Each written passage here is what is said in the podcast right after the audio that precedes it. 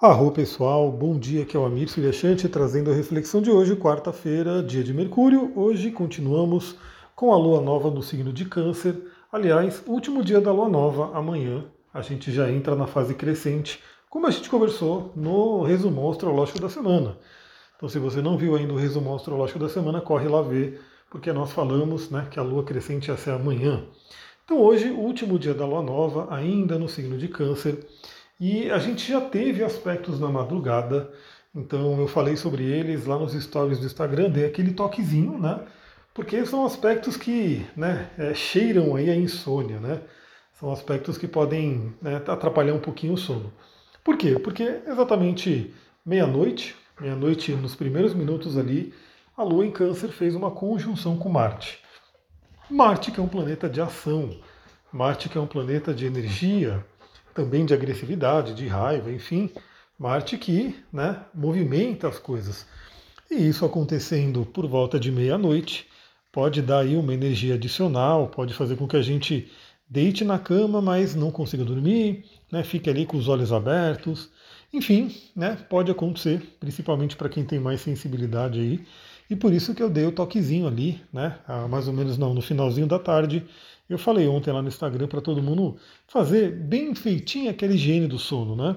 E basicamente o que a gente faz? A gente começa sempre que possível, é claro, e, a gente tem que buscar fazer, se possível, é, voltar a ter o nosso ciclo circadiano normal, ou seja, quando estiver anoitecendo, quando o sol for embora, as atividades precisam ir diminuindo. Né? Então, é, diminui-se a comida, diminui-se o trabalho, o estudo, diminui-se a luminosidade, obviamente, para que a gente possa né, entrar na, na, na, noite ali com o sono que ele venha, né, que a nossa glândula pineal possa produzir ali a melatonina para dar sono.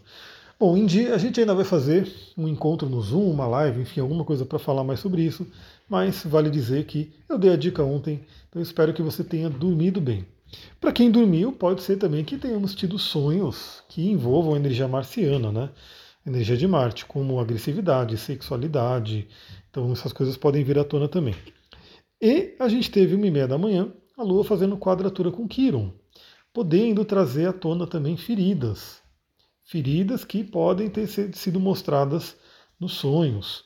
Né?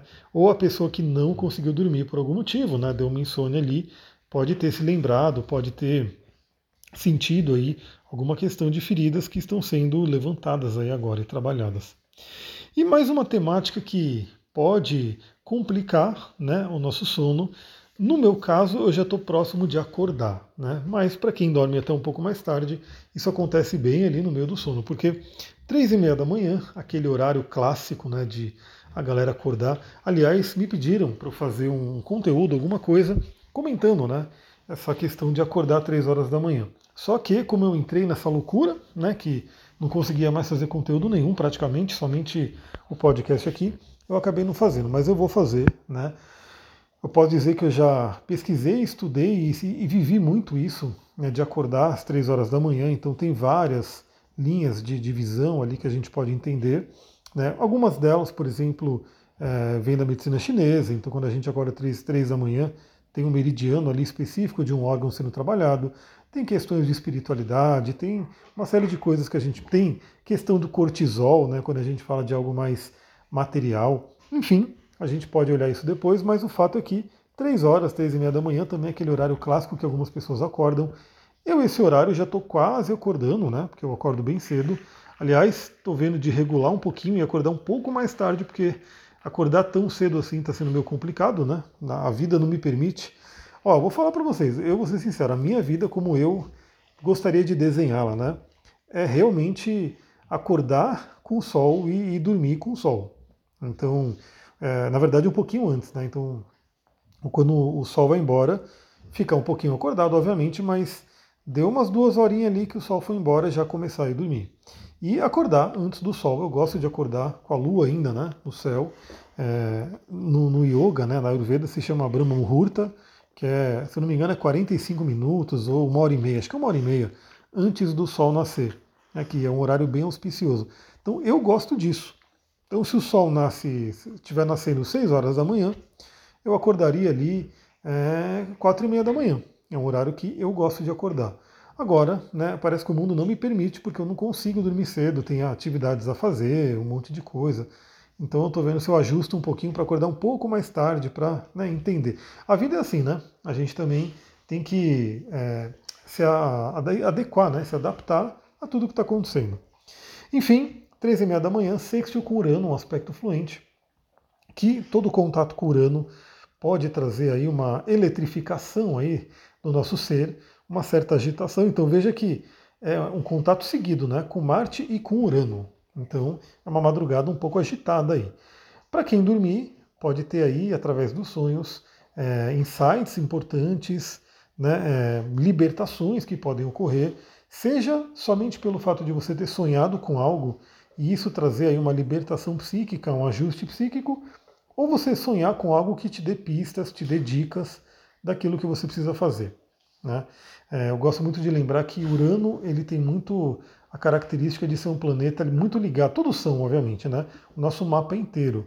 É, quando a gente fala do, do Jung e do processo de individuação que ele traz para a gente, ou seja, torne-te quem tu és, o nosso mapa inteiro participa disso. Né? Então, o nosso processo de individuação, na visão astrológica, é você se apropriar do seu mapa, né? viver ele como um todo. Mas, claro, né, para você se apropriar do seu mapa e viver ele como um todo, você tem que conhecê-lo. E estudar o seu mapa é estudar o seu próprio autoconhecimento.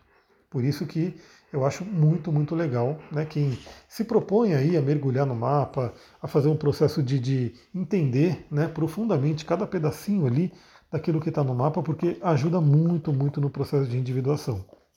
E o próprio Jung falava que esse processo de individuação começa a ficar mais forte, né, a ser realmente muito cobrado por volta ali dos 40 anos. E astrologicamente esse é o momento onde a gente está na metade, é como se fosse um Urano cheio, né? A gente não tem a Lua cheia, que acontece todo mês, é como se fosse um Urano cheio porque é Urano em oposição ao nosso próprio Urano. Né? Então, nesse período, por volta de 40, 42 anos, a gente passa por esse trânsito e vem aquele grande convite para a individuação. E eu falei tudo isso para dizer que Urano tem essa, essa, essa propriedade né, de trazer esse chamado para a individuação, para que a gente seja nós mesmos, e todo contato com Urano pode ser uma boa oportunidade da gente entender um pouquinho mais de nós mesmos e seguir o nosso caminho individual, né, nossa individuação. Então, quem sabe nessa madrugada tivemos aí né, bons insights com relação a isso.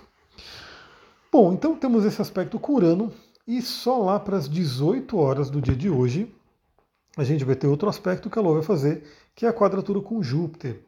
Então a dica aí né, é no dia de hoje é, tomar cuidado com exageros. Exageros, porque a gente tem aí a Lua no signo de Câncer, o Júpiter no signo de Ares, e Câncer fala sobre nutrição, sobre alimentação. É, a gente pode ter, e o, o Ares né, fala sobre impulso, impulsividade. A gente pode ter aí aquela. cai naquela armadilha, né? Que, bom, para mim é uma armadilha porque eu não faço isso, né? Às vezes acontece e aí eu falo, meu Deus, eu caí nessa armadilha. Para algumas pessoas pode ser um, um, hábito, né? mas não é um bom hábito, saiba disso, né? perceba isso, que é comer muito à noite.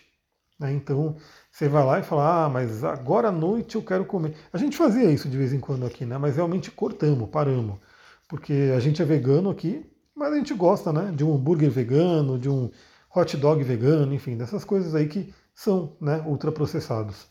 E vira e mexe tinha. E, ah, é, hoje à noite a gente quer comer um hamburgão, e aí vai lá e faz um hambúrguer e come sete horas da noite, oito horas da noite, e aí é, o sono era totalmente sacrificado, era deitar na cama e ficar rodando e não dormir bem. Então, dica para todo mundo, hoje fica um pouco mais esperta, um pouco mais esperto para não cair nessa, né, de falar, ah, estou com fome, eu quero comer algo muito legal, muito gostoso e, e de repente detonar na comida à noite e prejudicar o sono que vai vir. Até porque seria muito bom a gente estar tá leve, né, a gente está aí com a barriga leve, né, com comer algumas coisas mais tranquilas assim para digestão, que é o ideal para a noite, porque 8 e meia da noite a Lua, para já começar a finalizar a passagem por Câncer, ela faz um trígono a Netuno. Então olha que interessante, a gente vai dormir essa noite, né, porque o, o aspecto exato acontece às 8 e meia, significa que até umas 10 e meia, 11 horas, ele está bem ativo ali, e imagina, se você for dormir nesse horário, você meio que inicia a sua jornada onírica, né, o seu o seu processo lá do sono, dos sonhos, com esse trígono de Lua e Netuno, o que é muito, muito interessante. Esse é um trígono muito forte de cura, de acesso a emoções, de acesso à espiritualidade, porque a Lua está na casa dela, que é Câncer, e Netuno está na casa dele, que é Peixes. Os dois planetas envolvidos estão nos seus respectivos domicílios. É, estamos falando de signos de água que trabalham nossa alma, nossas emoções. É, estamos falando de planetas que têm muito muita afinidade entre si, porque a gente tem aí Netuno como se fosse uma. Como se fosse não, né? É considerado a oitava superior da oitava superior da Lua. Ou seja, a Vênus é o planeta que é chamado de oitava superior da Lua, e Netuno é a oitava superior de Vênus. Ou seja, a gente tem uma escadinha ali, onde temos Lua, Vênus e Netuno. E dessa vez a gente tem aí Lua e Netuno se falando por, por trígono, né, que é um aspecto fluente entre os dois. Então é uma noite bem mística, uma noite bem interessante para que a gente possa aproveitar. É isso, pessoal. Vou ficando por aqui. Novamente, vai me acompanhando lá no Instagram, arroba astrologitantra. Vai lá para o TikTok também, arroba astrologitantra, porque eu estou voltando a começar a colocar conteúdo ali. Então, complementa bem. Se você gosta do que você ouve aqui no podcast, você vai gostar também do que você vê ali por essas redes. Então, complementa bastante. Se você gosta desse conteúdo, como é que você pode ajudar hoje? Deixando o seu like, deixando suas cinco estrelinhas, deixando o seu comentário e compartilhando com pessoas que você sabe que gostam de astrologia, que gostam disso que a gente fala por aqui. Então, muita gratidão aí. Quem for compartilhar e quiser me marcar lá no Instagram, eu vou ficar muito feliz de ver. Tenha um ótimo dia. Namastê, Harion.